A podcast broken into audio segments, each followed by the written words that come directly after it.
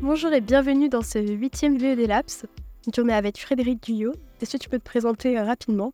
Bonjour, donc je m'appelle Frédéric Guyot, je suis le directeur technique d'ART Grand Prix. Donc bienvenue à vous chez euh, ART Grand Prix aujourd'hui. Est-ce que tu peux nous parler euh, un peu d'ART Grand Prix? Pour toutes les personnes qui nous écoutent et qui ne connaissent pas forcément Alors ART Grand Prix, c'est une équipe de course déjà, vraiment pour parler en général. Euh, spécialisé dans la monoplace euh, depuis euh, de nombreuses années et sous le nom d'ART Grand Prix depuis 2005. principalement F2, F3, Formule Renault, Formule Renault pardon, avant de la GP2, de la GP3 et maintenant on est en, en train de se diversifier pas mal donc, donc voilà l'équipe grossit. Et du coup, toi, ça fait combien de temps que tu es ici? Alors, j'ai pas fait le calcul, mais longtemps et depuis 2006. Et du coup, la passion pour le, sport automobile, elle vient de, elle vient d'où? Et ça fait longtemps ou c'est assez récent? Alors, j'ai peut-être un parcours un peu particulier par rapport à d'autres personnes dans l'entreprise, dans le sens où je n'ai aucune passion familiale à la base. Enfin, j'ai pas un père, une mère ou un frère, une sœur qui travaille dans le sport automobile, qui a été pilote, ou je suis j'ai aucun rapport avec le sport automobile euh, de manière familiale, j'ai jamais pratiqué. Euh, c'est plus, euh, j'ai été fan de Formule 1 comme, comme beaucoup de jeunes. et puis au moment d'arriver de, au choix de ses études, donc au lycée, j'étais plutôt pas mauvais en maths et en, et en physique. Je voulais m'orienter dans les études d'ingénierie et donc j'ai voulu prendre la direction de, de, travailler dans le sport, le sport automobile, qui est le sport et l'ingénierie. Et euh, donc on va dire que ça s'est fait comme ça. Et du coup, euh, donc tu as fait une école d'ingénieur pendant 5 ans. Et euh, après, tu as fait des stages avant d'arriver là ou directement chez ART Grand Prix? Alors j'ai fait plusieurs stages. Mon premier stage a été euh, chez Gémosport, euh, à côté de Chambéry, en super tourisme. Donc ça n'existe plus, c'était des 406 euh, silhouettes. donc ils faisaient rouler des Peugeot officiels, donc c'était super intéressant. C'était mon premier stage de quatrième année. ensuite, j'ai été faire un deuxième stage en GT, GT France et et un peu FIA avec les 24 heures de Spa notamment, euh, sur une Viper euh, et d'autres véhicules aussi. Euh, c'était basé à Manicourt et l'équipe s'appelait Force One Racing. Donc le directeur était Philippe Alliot, on avait comme pilote David Hallyday. Bah, Bruno Besson que je côtoie maintenant aujourd'hui via Alpine. Enfin voilà, donc mes premiers pas dans le sport auto, ça a été ça. et ensuite j'ai travaillé un an chez, chez Force One Racing, puis ensuite, j'ai rejoint RT Grand Prix en 2006. Et donc, euh, quand tu rejoins euh, RT Grand Prix, à l'époque, c'est quoi ton poste? Donc, je suis rentré en tant qu'ingénieur de piste en GP2. Et après, euh, comment tu as évolué au sein de l'entreprise jusqu'à être directeur technique? Alors, c'est. Il faut que je réfléchisse un peu à tout ça, mais Euh, donc oui, je suis arrivé en 2006, j'ai fait ingénieur de piste euh, en GP2 et depuis ce jour-là, j'ai participé à toutes les saisons de GP2 et F2 depuis 2006. Donc, euh, enfin, c'est assez rare dans, dans le paddock. On est assez peu à avoir fait ça.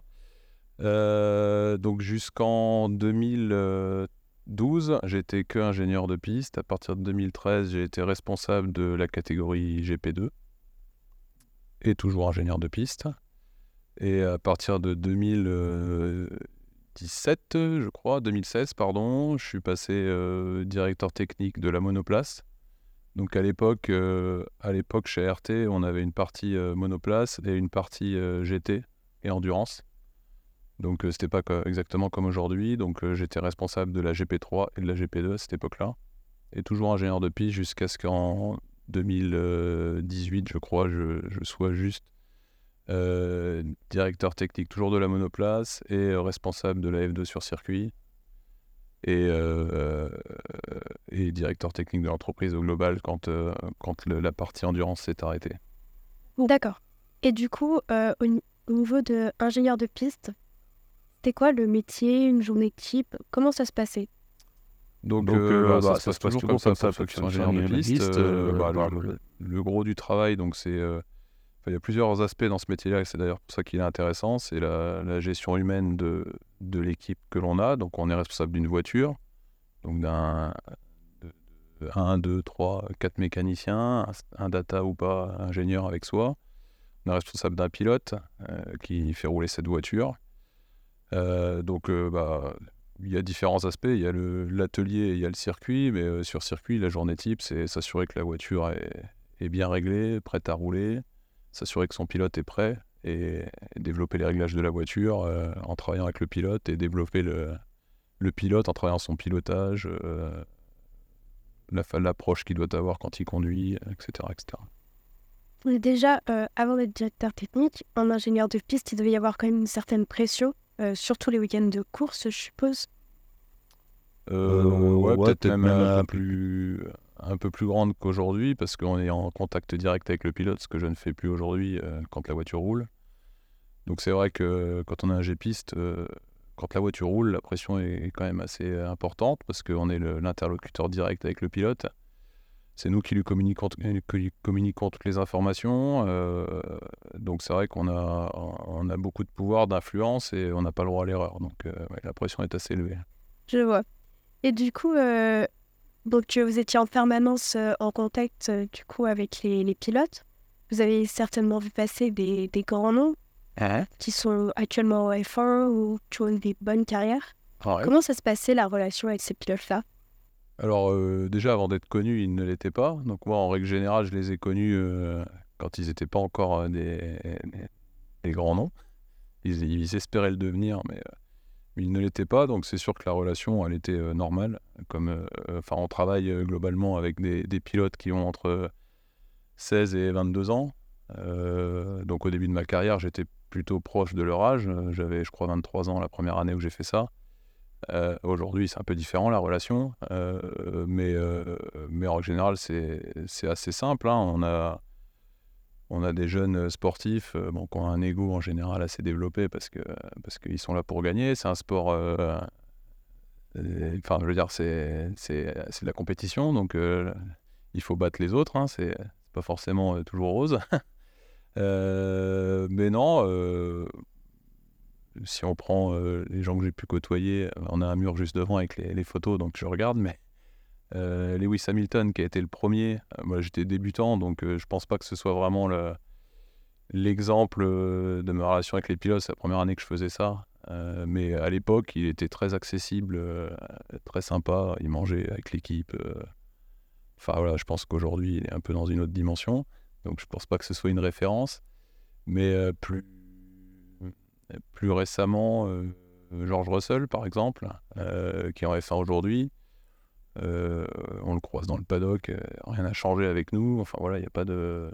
C'est, voilà, on, travaille avec des, gens qui ont entre 18 et 22 ans, qui sont sympas. On a la vie, la, discussion technique et professionnelle, et puis il y a les à côté, on se voit au restaurant, à l'hôtel, parce que bah, sur les courses, on se déplace, et c'est vrai qu'on passe quand même pas mal de temps ensemble. Donc, voilà. Et du coup, dans tous ces pilotes que vous avez pu côtoyer, il y en a avec vous gardez encore des relations aujourd'hui? Euh, oui, oui, certains. euh, alors après, avec le temps, évidemment, ça, ça disparaît euh, gentiment. Les tout premiers, enfin ceux que j'ai eu au début de ma carrière, euh, je vais avouer que j'ai pas d'échange spécifique avec eux aujourd'hui. Mais, mais oui, oui, je peux, si j'ai besoin de quelque chose, ou je peux contacter euh, George Russell, Stoffel Van Dorn. euh, Enfin, on peut s'envoyer des messages pour la bonne année. Enfin voilà, des choses assez euh, basiques, hein, mais mais non, on part pas en vacances ensemble avec aucun d'eux. Mais, mais voilà, où il n'y a pas de. Après, eux, ils ont leur vie. hein. Chez nous, ça dure un an, deux ans, trois ans. Et après, c'est juste un passage dans leur carrière. Donc, s'ils ont gagné, ça reste important pour eux. S'ils n'ont pas gagné, bah, c'est deux ans de leur vie. Puis après, s'ils font euh, cinq, dix ans euh, de Formule 1, évidemment, on, on existe moins, ce qui est normal. hein. Donc, euh, donc euh, voilà, je ne sais pas si je réponds à la question. Laisse-moi, mais- Si, si, euh, très bien. Et du coup, euh, vous avez un exemple d'une personne qui a, gar- qui a gagné avec vous et qui, du coup, bah, forcément, euh, garde un beau souvenir de cette époque et des bonnes relations? Euh, bah déjà, euh, le, travailler avec des pilotes euh, francophones, ça aide euh, énormément au- à, la, vie, enfin, à la relation qu'on peut avoir hors travail. C'est vrai que c'est quand même plus facile de discuter avec un pilote français. je pense à ça parce que peut-être les meilleures relations que j'aurais, enfin que j'ai, ce serait avec Stoffel Vordorn qui est belge. On a gagné ensemble et c'est vrai qu'on a passé deux super années ensemble. Et, et on se voit pas souvent, on discute pas souvent ensemble, mais c'est vrai que c'est quelqu'un que j'aime bien voir et je pense qu'il aime bien me retrouver aussi. Donc, donc c'est peut-être la personne avec laquelle j'ai le plus de relations. Euh, c'est encore pareil, à l'époque j'ai eu Romain Grosjean pendant, pendant plus, un peu plus d'un an, il était déjà chez nous avant, on a eu de très bonnes relations, mais aujourd'hui on s'est perdu de vue. En plus il a roulé dans d'autres équipes de, de, GP2 après, donc évidemment on a été en concurrence à un moment donné, donc ça a un petit peu, pas créé des tensions, mais mis de la distance. Euh, Jules Bianchi malheureusement est plus là, je l'ai eu deux ans aussi. Euh, c'est vrai que les meilleurs souvenirs que j'ai, alors ça va, on parle en français, les pilotes qui sont pas francophones m'écouteront pas, mais euh, mais vont être avec tous ces pilotes-là qui, avec lesquels on a eu, pu avoir une relation euh, euh, plus proche hors travail. Quoi. Et ce sera d'autant plus vrai avec les mécaniciens qui peuvent plus parler avec leurs pilotes, qui ont plus d'échanges extra-professionnels, on va dire. On peut rigoler, on peut faire des blagues en français qui sont quand même vachement plus difficiles en, en anglais, en tout cas pour moi. Oui, la barrière de la langue reste un peu présente quand même. Bah pour euh, pour l'extra professionnel, oui. Quand il s'agit de parler euh, travail, euh, technique, etc., c'est c'est facile, mais mais quand il faut avoir un échange et rigoler un petit peu, c'est vrai que c'est plus compliqué. Même si ça se passe bien. Hein. Oui, bien sûr. et du coup, si on revient sur votre parcours, donc du coup après vous êtes devenu directeur technique. Qu'est-ce que ça a changé dans le quotidien? Dans une journée type Alors, plus de problèmes. moins de pression, euh, on en a parlé tout à l'heure. C'est vrai que quand ça roule, euh, je suis moins en contact direct, même si je reste le, responsable de, de, ce qui peut se passer. Mais euh, il y a des filtres jusqu'à moi, on va dire. Mais, euh, mais en général, bah, un peu plus de travail. Aujourd'hui, je gère plus de catégories. Donc, c'est vrai qu'il faut arriver à assimiler un peu toutes les catégories. Essayer de ne pas tout mélanger. Euh, c'est intéressant parce qu'on voit plus de choses. On fait, euh, enfin, on va tout de suite au, sujet intéressant, mais il y a aussi plus de problèmes parce qu'il y a des, quand, les gens, euh, les ingépistes ou les chefs de projet de chaque catégorie ont, des, problématiques dont ils ne savent pas répondre ou ils ont un doute, bah, c'est à moi de prendre la décision. Donc c'est vrai qu'il y a des fois c'est pas toujours simple, mais ça fait partie des responsabilités. donc voilà. Et quelles sont du coup toutes les catégories euh, que vous gérez? Alors aujourd'hui, euh, ben, enfin F2, F3, euh, Freca, F1 Academy. Comme j'ai dit, on fait rouler une voiture en extremis sous le nom de Veloce. et puis après, il y a un regard sur la partie simulateur qui est à Otech, on va dire en partenariat avec ART. Euh, et puis les autres activités qu'on peut avoir annexes. Euh, voilà, mais en gros, euh, je participe à toutes les réunions de préparation de, chaque catégorie avant une course. Donc voilà, il y, a un droit de regard sur les réglages qui vont être mis, les, les run plans, enfin la stratégie pour les, séances qu'il y aura. voilà, donc ça fait quand même pas mal de travail. Mais il faut arriver à prendre du recul parce qu'on peut pas tout faire dans le détail. Donc il y a des gens en dessous pour le faire. Il faut arriver à déléguer le travail. Euh. Et euh, du coup, euh, vous managez des grandes équipes. vous êtes du coup en relation avec tout le monde ou par niveau hiérarchique? Alors c'est justement le... Dans mon parcours, j'ai fait beaucoup de F2. Donc je fais toujours de la F2, mais avec un rôle différent. J'ai été RGPIS, j'ai été chef de projet F2, et puis euh, en ce moment je suis team manager F2, mais j'ai fait tous les, tous les autres rôles avant. Donc c'est la catégorie la plus difficile pour moi. Je pense qu'aujourd'hui ça va, mais ça a pris quelques temps avant de prendre vraiment du recul, de ne pas faire la les choses à la place de la personne qui est en dessous quand on l'a fait avant. C'est ça qui est assez difficile. Euh, mais en règle générale, non, oui, c'est s'adresser. Euh, on est structuré avec un chef de projet par catégorie. Donc, mon interlocuteur direct, c'est le chef de projet de, de chaque catégorie, qui est souvent euh, un des ingépistes de la catégorie, et qui, qui est en charge euh, de la technique, euh, de l'administratif, de s'assurer que la logistique est bien, est bien gérée. enfin, voilà, qui gère sa catégorie complètement. Moi, je suis au-dessus de chaque personne, de, de ces personnes-là dans chaque catégorie.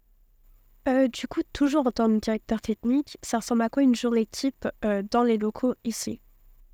Alors, ça ressemble à euh, beaucoup de lectures d'emails, beaucoup d'emails reçus côté technique, parce que comme j'ai dit, j'essaye de suivre le plus possible tout ce qui se fait dans chaque catégorie techniquement. donc, bah, quand on a cinq catégories ou quatre qui roule 10 euh, fois par an, voire 15 fois par an, bah, ça fait, on peut compter, ça fait beaucoup.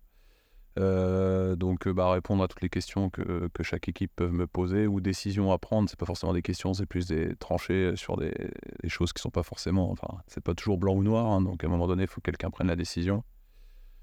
Euh, pas mal d'échanges aussi avec le, management, donc avec le directeur général qui est Sébastien Philippe et Mathieu Zangarelli, directeur sportif on est un peu, on passe beaucoup de temps ensemble. Euh, s'il y a plus des problèmes d'entreprise généraux, euh, l'avenir de l'entreprise, la gestion du personnel, le recrutement. Aujourd'hui, l'hiver, il y a beaucoup de temps consacré au recrutement, euh, aux, équipes, à qui on met dans quelle équipe, quel pilote va être avec quel ingénieur, quelle voiture, quel mécanicien. donc il y a du technique, mais ça va au-delà du technique. Puis après, il y a pas mal de temps à passer sur le, la préparation des plannings aussi, même si c'est plus Mathieu qui est, là-dessus. Mais c'est vrai que tout est lié, en fait. Euh, le sportif, le technique, euh, la logistique. Euh, enfin voilà, il y, a, tout un micmac. Donc moi, évidemment, je fais partie de ces, ces discussions-là. Et oui, du coup, la journée type, elle va être un peu différente en hiver où elle va être très recrutement, on prépare les plannings, que dans la pleine saison. Là, ça va être sur la résolution de problèmes. Ouais, et puis de la réunion, enfin réunion, euh, je, il y a beaucoup qui le disent, mais c'est pas facile de me parler certaines journées parce que je suis en réunion euh, de 9h à 11h juste avec la F3, de 11h à midi avec Sébastien, de 14 à 17 avec la FR. Enfin voilà, ça n'arrête pas. Euh, et c'est vrai que ça demande quand même pas mal d'organisation et c'est des choses que j'ai mis en place, on va dire, cette année. au début, c'était pas forcément comme ça, mais là, avec la multiplicité des programmes, à un moment donné, on est obligé de de cadrer les horaires et quand on a deux heures de temps à passer ensemble, bah, on passe deux heures ensemble, on n'en passe pas deux heures et demie parce qu'après ça, ça décale tout le monde. Donc, euh, euh, voilà, une journée type euh, au mois de mai, c'est des réunions avec les chefs de projet, les ingés, tout le temps, quasiment. de l'urgence avec Sab et Mathieu sur du personnel, qu'est-ce qu'on fait, il y a un problème des, meetings avec des pilotes s'il y a des problèmes, euh, passer un peu plus de temps avec un pilote euh, et son ingé pour, euh, pour faire avancer les choses et donner un support ou, un peu plus de crédibilité à la discussion. Des pilotes viennent très régulièrement ici pour le simulateur aussi, donc un peu de présence aussi au simulateur. Euh, s'il y a des problèmes mécaniques, euh, présence dans l'atelier, euh, même si j'y vais de moins en moins, parce que c'est le chef de projet qui fait plus ce, genre de, lien, mais s'il y a un souci sur des voitures purement mécaniques, allez voir, essayer de comprendre, et puis après, essayer d'appeler les personnes, les personnes responsables de ça hors ART. je peux être aussi le lien avec les, les, directeurs techniques de la F2, de la F3. Enfin voilà, sur des sujets plus de fond sur les voitures. Et du coup, euh, donc les pilotes viennent souvent ici?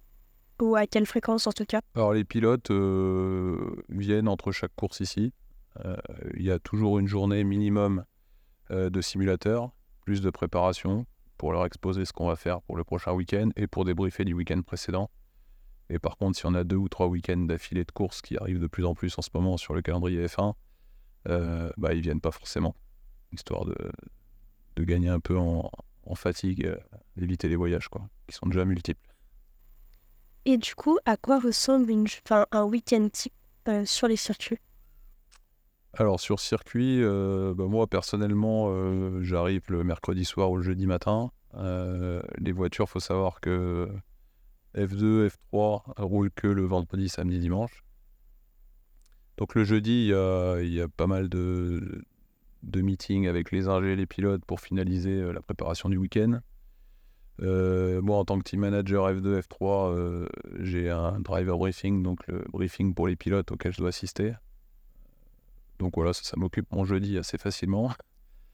Et après, quand ça roule vendredi, samedi, dimanche, bah, c'est les voitures, enfin, je, vais sur le pit wall, donc je vais en piste avec les voitures F2 et F3, et entre chaque roulage, on retourne au camion, débrief du roulage avec les pilotes, choix des orientations de setup pour la séance d'après. Donc là, c'est assez dense. Euh, donc ça s'arrête pas, surtout que je participe aux deux catégories. Donc euh, bah là, c'est très simple, hein. je suis le mouvement, euh, on va en piste, on revient, on débrief, on fait les réglages, on repart en piste en F2 et ainsi de suite. Et ça s'enchaîne jusqu'au dimanche comme ça. Et j'ai aussi un temps, le fait d'être team manager, c'est moi le représentant de l'équipe au steward. Donc dès qu'il y a un problème avec un pilote, euh, je dois aller euh, au steward avec les pilotes, un problème de pilote ou d'équipe. Hein. Euh, donc ça, ça prend beaucoup de temps quand, quand on a 5 pilotes, donc 3 en F3 et 2 en F2. Donc c'est assez récurrent que je joue au steward, malheureusement. Et ça, c'est assez chronophage et pas hyper intéressant. mais il faut que quelqu'un le fasse, donc c'est moi qui m'y colle. Donc souvent, ça arrive entre les séances. Et, donc voilà, c'est un petit boulot sympa. Sur une année, ça représente combien de week-ends? Euh, entre 15 et 20. Il y a 14 week-ends de course en F2, plus euh, des tests qui peuvent tomber les week-ends, plus euh, des, des, courses extra. Enfin, voilà. Oui, donc il y a vraiment une grande partie de l'année où les week-ends, c'est quasiment jamais en France. Du coup, avec la vie de famille, comment, comment arriver à concilier du coup un travail aussi prenant et une vie de famille? Alors, c'est pas toujours simple. Faut peut-être demander à ma femme. Euh, je le fais depuis, euh, depuis toujours. Hein. J'ai toujours travaillé là-dedans. Donc, euh, on va dire que, que moi, j'ai l'habitude. le fait j'ai deux enfants, donc évidemment, ça, c'est un, un, changement avec les enfants. Encore une fois, comme je dis, je rigole avec ma femme, mais c'est surtout pour elle que c'est difficile plus que pour moi. Euh, et je pense que les enfants euh, m'ont toujours connu euh, partir en course, donc je n'ai pas le sentiment que ce soit spécialement un problème pour eux. Pour moi, moi c'est ma vie, c'est notre vie qui est comme ça aujourd'hui. Donc c'est vrai qu'il y a des moments, je peux le comprendre, c'est assez compliqué à gérer pour ma femme quand je suis pas là. Et c'est vrai que quand je rentre de course fatigué, bah, je me dois d'être quand même présent et, et, de participer à la vie de famille et de faire des choses. Donc, euh, donc euh, c'est pas toujours facile, mais bon, après, ça fait partie du, ça fait partie du, du choix de vie euh, que j'ai ou qu'on a. Mais oui, il y a des moments difficiles et après, bah voilà, c'est aussi, quand on rentre, c'est aussi sympa de rentrer. Enfin voilà, c'est c'est faut, faut, c'est pas toujours facile d'avoir un métier euh, passionnant et qui nous prend et lié à la vie de famille. Alors après, voilà, j'essaye de, de, lier les deux. Pas toujours facile. du coup, au niveau du management, comment arriver à créer une cohésion d'équipe? Euh, malgré une forte pression qui est toujours présente Alors c'est une bonne question, ça. Euh, j'ai envie de dire que déjà, on a la chance de travailler dans un métier où toutes les personnes qui, travaillent euh, chez nous dans ce métier-là, normalement, sont passionnées. Donc, euh, personne ne vient faire du sport automobile parce qu'il n'a pas envie. Enfin, il y a d'autres métiers à faire plutôt que ça. Donc, rien que ça, il y a déjà une cohésion du fait qu'on a tous la même passion. La deuxième chose, c'est qu'on passe beaucoup de temps ensemble à l'hôtel. Enfin, on a une vie d'équipe comme on pourrait avoir dans une équipe de foot, de rugby, euh, enfin une équipe sportive. Euh, donc euh, il faut qu'on s'entende bien, mais on a aussi l'occasion de bien s'entendre parce qu'on passe du temps ensemble, on peut aller boire des bières ensemble, on va au restaurant ensemble. Donc, euh, c'est un peu. tout est lié en fait. on a l'occasion de de, de, de, passer du temps ensemble, de créer une équipe. Donc, je pense pas qu'on ait une vie comme une entreprise normale, c'est même sûr. C'est d'ailleurs pour ça que je pense que, en tout cas, si je fais ce métier-là, c'est aussi pour ça. C'est pour avoir cet esprit euh, de, compétition, d'équipe, sport. Enfin voilà, on n'est pas un métier euh, classique. Euh, donc je pense que manager des, personnes, ça je l'ai pas appris à l'école. je pense pas, je pense pas être spécialement bon pour ça. On le fait parce que c'est la fonction qui veut ça. Euh, et puis on le découvre au fur et à mesure. Et puis après, bah, je participe euh, à plusieurs équipes. Euh, l'ambiance, et puis l'ambiance peut changer d'une équipe à l'autre, d'une saison à l'autre. un élément dans une équipe peut tout changer. Enfin voilà, c'est. Chaque saison, ça va faire. je dis que j'ai pas compté, mais je dois être à peu près à 17 saisons. c'est jamais pareil, mais globalement, le fait qu'on exerce tous un métier dans notre passion fait que globalement, ça se passe quand même bien. Alors après, les résultats sportifs, évidemment, influent sur l'ambiance, en règle générale, parce qu'on a tous envie de gagner, et, quand on gagne, ça se passe toujours mieux que quand on perd. Euh, mais c'est quand on perd qu'il faut que l'équipe soit la plus soudée possible, parce que c'est là que c'est le plus dur. Mais globalement, ça se passe bien, et moi, en termes de management, je vais pas me juger, parce que c'est pas moi de me juger. Oui, du coup, il peut y avoir quelques difficultés euh, quand l'équipe perd. Et du comment ça se passe dans ce cas-là? Bah, Non, il n'y a pas de. Enfin. Le problème, c'est de savoir pourquoi on perd. Hein, euh, est-ce qu'il y a eu des erreurs de fait? Est-ce qu'on n'est pas assez bon? Est-ce que le pilote n'est pas assez bon? Euh, Comme on a un sport mécanique, euh, il y a toujours la faute qui peut être rejetée des deux sens. L'équipe qui dit que le pilote n'est pas bon, le pilote dit que la voiture n'est pas bonne. donc, bah, ça, c'est à, nous de juger au directeur de juger. Enfin voilà, c'est des, on est jugé par le résultat, mais il n'y a pas que le résultat qui, qui veut dire qu'on est bon ou pas. Si on a le meilleur pilote du monde euh, et qu'on gagne, c'est juste normal. Et si on fait deuxième avec un pilote moyen, c'est qu'on a été bon. Enfin voilà, mais c'est euh, c'est assez compliqué à juger tout ça. Et au niveau du management, du coup, vous avez appris un peu sur le terrain finalement, aujourd'hui, vous diriez quoi au niveau des compétences clés? Qu'est-ce qui est vraiment important euh, pour manager euh, des équipes comme ça. Alors, compétences clés pour manager euh, une équipe dans notre milieu, déjà, il faut connaître le milieu, parce que ça a quand même des, particularités, hein, on en a pu en parler. travailler sous pression, la fatigue, hein, on fait beaucoup d'heures les déplacements, euh, on a du décalage horaire, il fait chaud, il fait froid, on travaille en extérieur aussi. Euh, euh, donc, il faut bien connaître le milieu et, déjà, une bonne partie du management se fait dans le recrutement, avoir les bonnes personnes. si on a les bonnes personnes avec nous, c'est plus facile à manager que, les mauvaises. Donc, ça fait aussi partie de notre boulot à la direction de l'entreprise de, s'assurer qu'on travaille avec les bonnes personnes. et puis après, extraire le maximum de chaque personne. Euh, c'est pas toujours facile dans notre métier, ou comme, comme on a pu en parler, comme je viens de le dire, on travaille quand même sous pression, donc à un moment donné, on n'est pas toujours hyper, euh, euh, hyper calme et, et adroit. parce que bah, y a une échéance horaire, une échéance de résultats, donc donc je suis pas sûr qu'on soit toujours dans le management comme dans les livres. Mais après, on est en compétition aussi, donc il y a des moments euh, qui sont plus speed que d'autres. Et, et voilà, je, et encore une fois, j'ai pas appris le management. Donc, euh.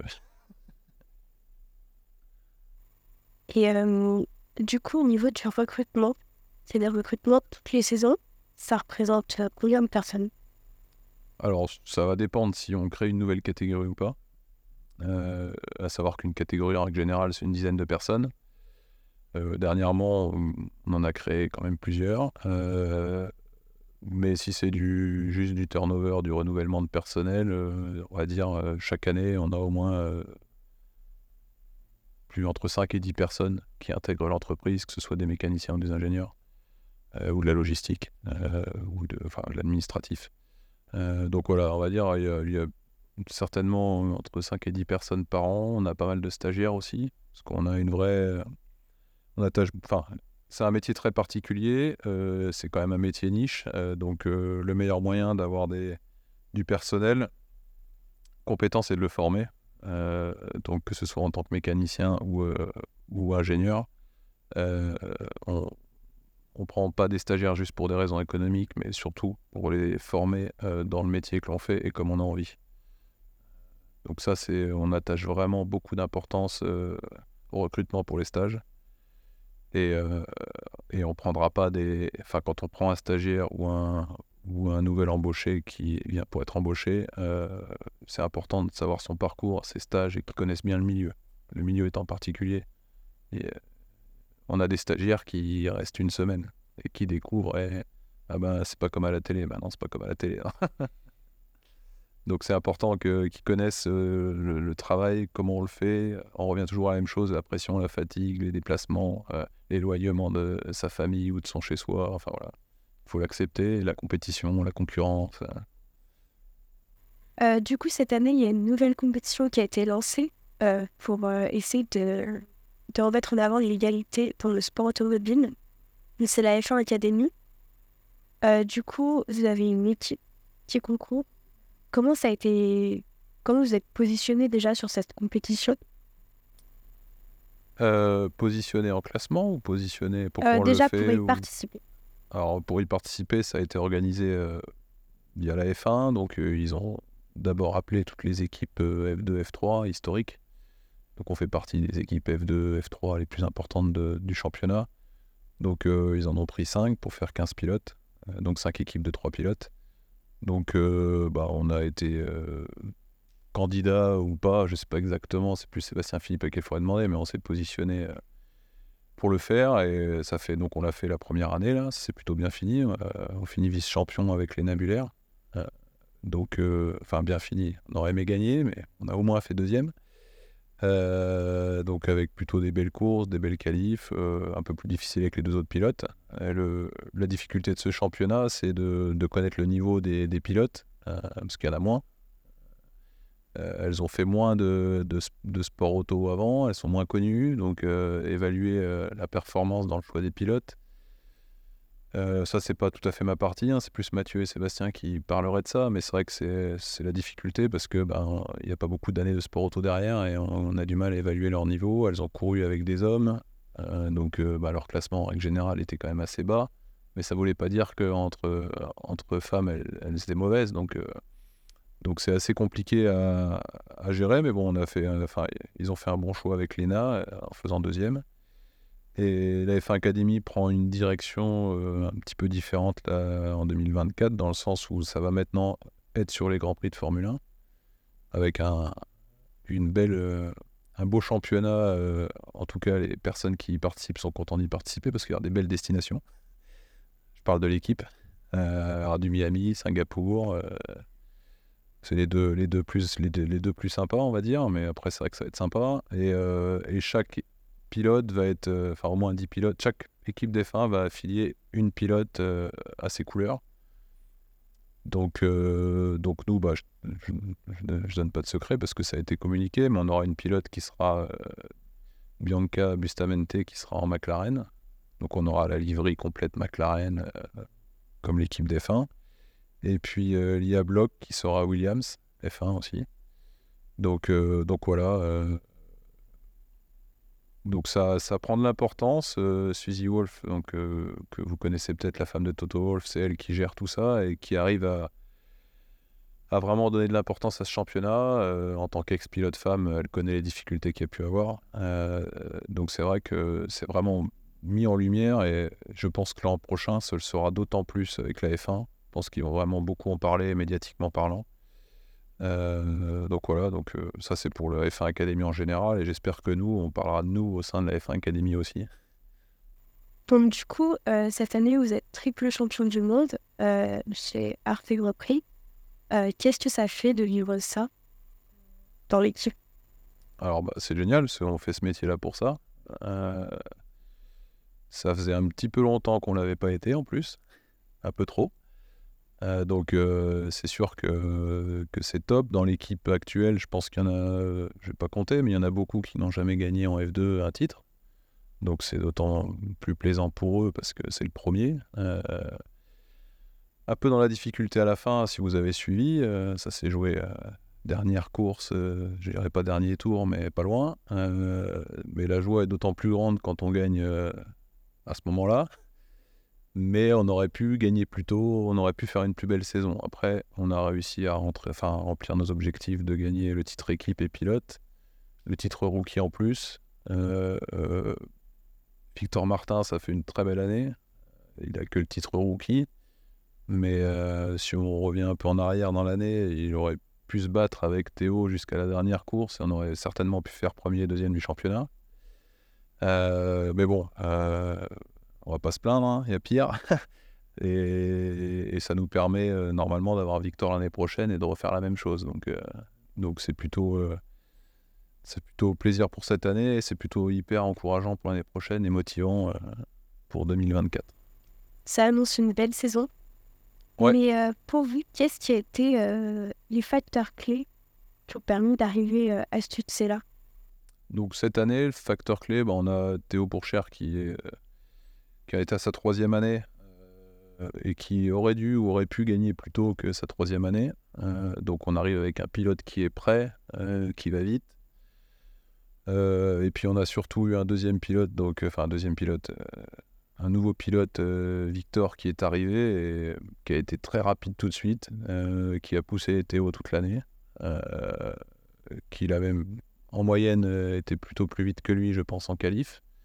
Donc on a eu un super engouement, enfin une émulation entre les deux pilotes dans l'équipe. Je reviens à ce que j'ai pu dire tout à l'heure, l'heure avec deux pilotes francophones, un français.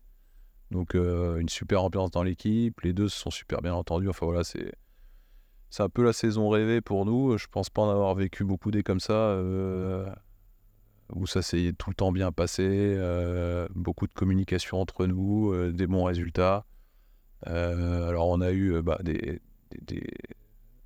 On, a, fait des erreurs, les pilotes ont fait des erreurs, ce qui fait que ça se joue la dernière, mais on a quand même globalement assez dominé la saison. et c'est certainement une des plus belles années d'ART en F2, je pense. Et du coup, euh, bah, tout le monde est très content de la, victoire, j'imagine. Mais euh, comment vous arrivez à maintenir euh, la motivation et le, le, travail rigoureux, en tout cas pour l'année d'après, ait un relâchement parce que vous allez gagner? Alors, je pense que c'est assez facile parce que l'an prochain, on repart avec, un, avec des pilotes qui jouent la gagne. Je pense qu'on est favori avec Victor. Euh, donc bah, tout le monde a encore envie de gagner. Euh, et puis c'était pas si simple non plus. Euh, donc je pense que tout le monde a bien conscience qu'il faut travailler, que, que ça se gagne pas tout seul. Et on est dans un milieu où on, aime la compétition. Donc, donc globalement, tout le monde a quand même l'esprit l'esprit de la gagne. Et quand on a l'esprit de la gagne, en général, on veut toujours faire mieux et, euh, et, on a tous, enfin voilà, pour gagner, il n'y a pas de secret, il faut travailler, il faut, que, il faut que tout le monde donne le meilleur de soi-même. Et on a la chance, ou enfin la chance, c'est pas la chance, mais en tout cas, pour aider à la motivation, on change de voiture pour 2024. Donc euh, les cartes sont un petit peu euh, rebattues et, et de toute façon, il va falloir travailler pour cette nouvelle voiture pour, pour l'appréhender le plus vite possible et en extraire le maximum tout de suite. Donc on est tous conscients qu'il y a beaucoup de travail quand on va recevoir une nouvelle voiture. C'est pas juste reprendre celle-là qui a gagné et se dire allez c'est bon on fait tout pareil et ça va marcher. Euh, donc fatalement on est obligé de travailler ne serait-ce que parce qu'on change de voiture. Du coup vous avez déjà commencé à mettre en place des stratégies pour l'année prochaine pour euh, gagner euh, à nouveau cette saison? Bah, les stratégies, enfin oui, on a mis en place le, travail à faire pour l'année prochaine, la réception de la nouvelle voiture, tout ce qu'il y a à faire sur le nouveau véhicule pour la comprendre le plus vite possible. En janvier, on va préparer tous les, tests qui vont être euh, à réaliser euh, à Bahreïn au premier test. Euh, et puis préparer les pilotes aussi, hein, parce qu'il n'y a pas que y a la technique, mais il y a l'humain avec le pilote aussi qui est peut-être plus important encore. bien préparer nos pilotes et qu'ils soient prêts pour la saison 2024. Quoi. Et pour cette année, c'était quoi le meilleur souvenir en Formule 2 avec la victoire? Alors, bah, le meilleur souvenir, ça peut que être euh, dimanche, euh, il y a 15 jours. Je sais pas quand ce sera diffusé, mais je vais peut-être pas dire ça comme ça. Mais... Euh, donc, le meilleur souvenir, ce serait le dimanche à Abu Dhabi, où on a quand même été en difficulté tout le week-end, avec Théo qui rate complètement sa qualification alors qu'il allait vite. Donc euh, évidemment, on est passé un peu par tous les états dans le week-end. Donc, euh, donc quand le dimanche, au dernier tour, euh, on réalise que ça y est, c'est fait, bah là on est content, évidemment. donc c'est sûr que c'est le meilleur souvenir de la saison, plus les, les 2-3 heures qui ont suivi le titre où, globalement tout le monde s'est bien amusé dans l'équipe. Donc, donc voilà, c'est ça. ce qui me vient en premier tout de suite, c'est la joie de la victoire et et le soulagement aussi parce que bah, il était pour nous et on a failli le perdre. Donc, donc voilà. Et il y a d'autres souvenirs qui vous ont marqué cette saison? Bah, Les souvenirs qui ont marqué cette saison, le début de saison. On arrive à Bahreïn, on sait qu'on va être bien, mais, mais Théo à Bahreïn, il a tout écrasé dès la première course de l'année. donc c'est sûr que si on faisait l'interview juste après Bahreïn, on s'imaginerait pas gagner le titre à la dernière, parce que ça semblait quand même assez facile, trop peut-être. Peut-être ça qui a pêché derrière. Donc c'est vrai que la première à Bahreïn, quand on commence comme ça, avec une super enfin une pole avec la manière, euh, une victoire en course principale avec euh, je ne sais plus combien de secondes d'avance, une vingtaine de secondes d'avance. Euh, on se dit qu'on est bien parti. quoi. Donc c'est vrai que la première, le premier week-end et le dernier sont les meilleurs souvenirs de l'année. c'est ce qui me vient tout de suite comme ça. Et maintenant au niveau de, de l'évolution chez Arpent Prix, comment vous voyez les choses pour la vie alors, euh, euh, dire continuer euh, bah, l'évolution, déjà gagner dans toutes les catégories auxquelles on participe. parce que cette année, on parle de la F2, mais on n'a pas gagné, on n'a pas gagné dans les autres catégories. Donc, moi, des objectifs et l'objectif de la direction en général, c'est évidemment, ce serait d'être champion dans toutes les catégories auxquelles on participe. Donc ça, c'est un vrai challenge parce que bah, on va dire que dans ma fonction actuelle, euh, ok, je rentre DF2 d'Abu Dhabi, on a gagné le titre, mais on a aussi perdu en F3, en Freka et, en F1 Academy. Donc, euh, donc euh, c'est pas tout rose quand on rentre. Hein. donc il y a vraiment une, une possibilité de, une marge de, d'amélioration partout. donc les objectifs, on va dire par rapport à ce qu'on fait aujourd'hui, c'est de, gagner le plus possible. Euh, et puis après, bah, l'objectif de l'entreprise en général, c'est de continuer de se développer, de, prendre en charge d'autres catégories, euh, essayer de s'orienter vers l'endurance, qu'on fait plus aujourd'hui, qu'on a eu fait euh, en LMP1 ou en GT.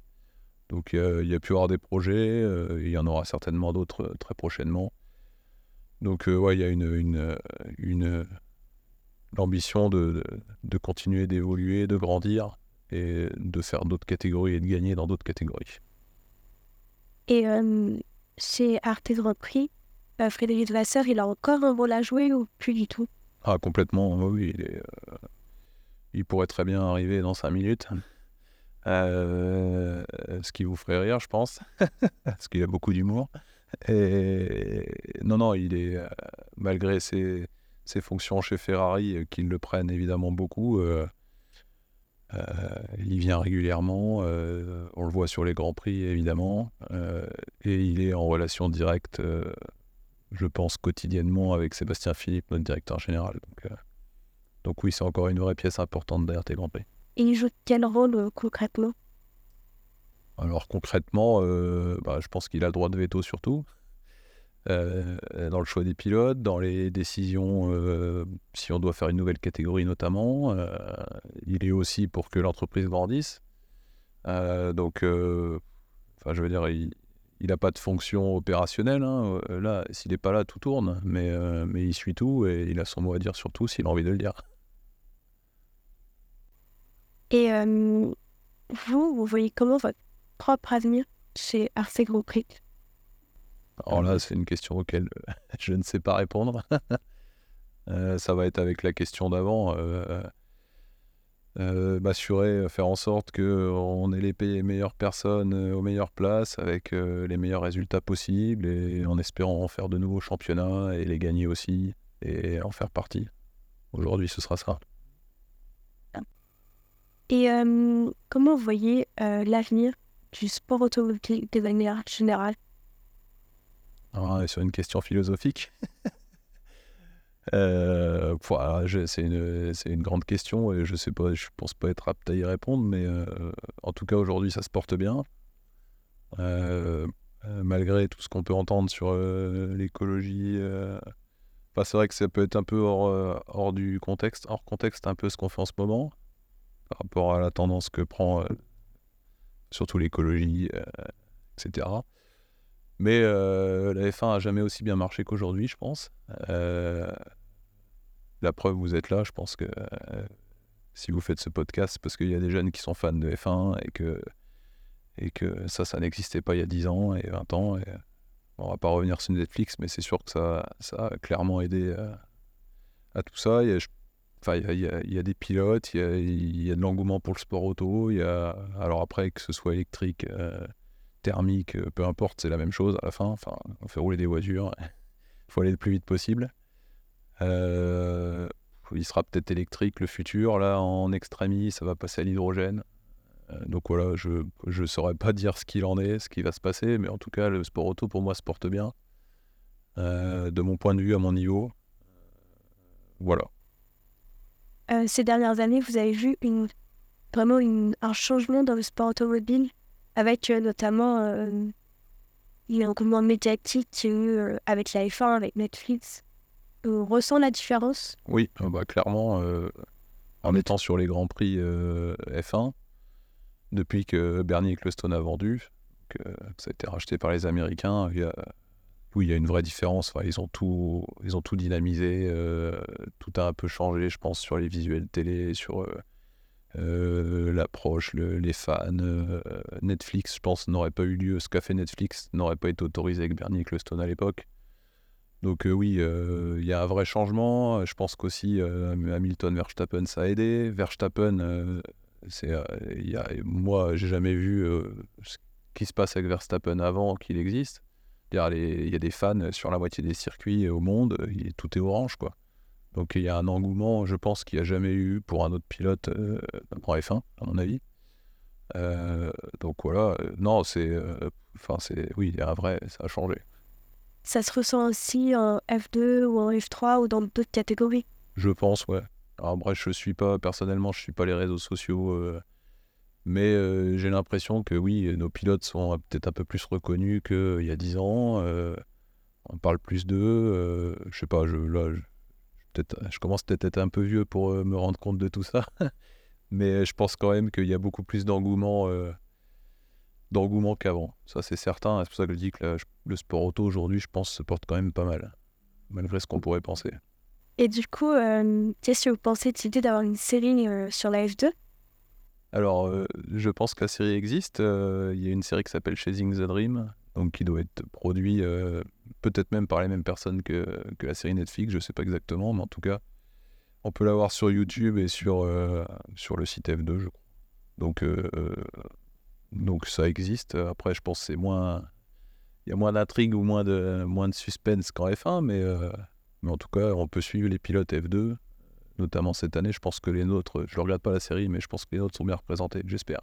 Et vous pensez, ouais, vous aimez bien l'idée en tout cas que ça existe et que ça puisse se faire découvrir euh, plutôt euh, globaliser ça chez des plus jeunes qui connaissent pas forcément, qui entendent parler que de la Formule 1 ah ouais, ouais, je pense que. Enfin, c'est génial. je ne veux pas être contre ça, hein, au contraire. Hein. Euh, je suis plutôt euh, à chaque fois content d'avoir des gens qui sont passionnés par, euh, par ce qu'on fait. Moi ou d'autres personnes dans l'entreprise, on est tous passionnés par ce métier, donc ça fait plaisir d'avoir d'autres gens qui sont passionnés aussi. Et, donc c'est sûr que c'est sûr que c'est top et je pense qu'on peut remercier. Enfin, ils vont pas nous regarder, mais Canal je pense qu'ils sont quand même assez bon là-dessus aujourd'hui pour mettre en valeur nos pilotes français de F2. Alors, ils les mettent en valeur parce qu'ils sont bons aussi, je pense, parce qu'ils font des bons résultats. Mais euh, en tout cas, je pense qu'ils en parlent beaucoup euh, sur Canal et, en tout cas en France, ça les met bien en valeur, à mon avis. Mais, et qu'est-ce que vous pensez du coup des assos étudiantes comme la nôtre, comme VUD, qui peuvent faire connaître aussi le sport auto à des étudiants, à des plus jeunes qui auraient juste vu à la télé? Moi, je trouve ça top.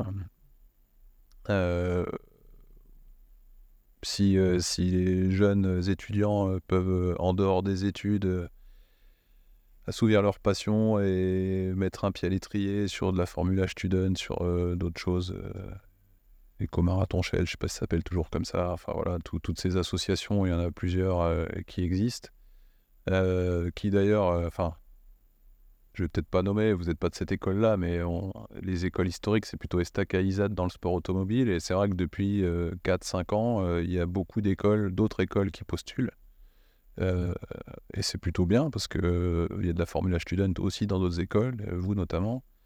donc il est vrai qu'aujourd'hui on recrute pas uniquement que de l'Estaca ou l'ISAT, ce qui a changé alors qu'il y a 10 ans il n'y avait que des Estaca, après il y a eu un peu d'ISAT et puis maintenant il y a un peu de tout. Alors évidemment il y a plus de ces écoles-là qui postulent parce qu'il y a plus de passionnés, mais il y a aussi, on voit que, très récemment on a beaucoup d'écoles qui nous contactent.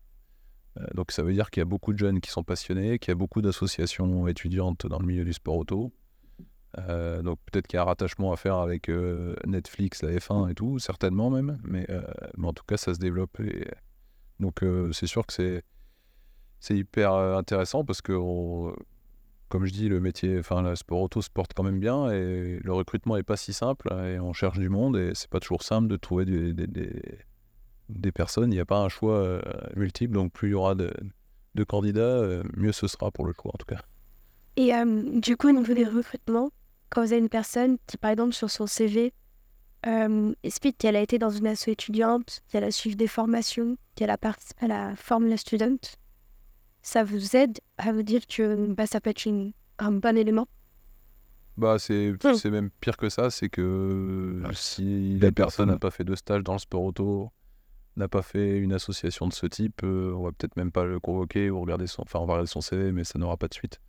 Donc aujourd'hui, euh, si la personne ne sait pas parler anglais, n'a pas fait une assos sport auto et n'a pas fait un seul stage alors qu'il a eu la possibilité dans le sport auto, ce sera, ce sera rédhibitoire. Donc, euh.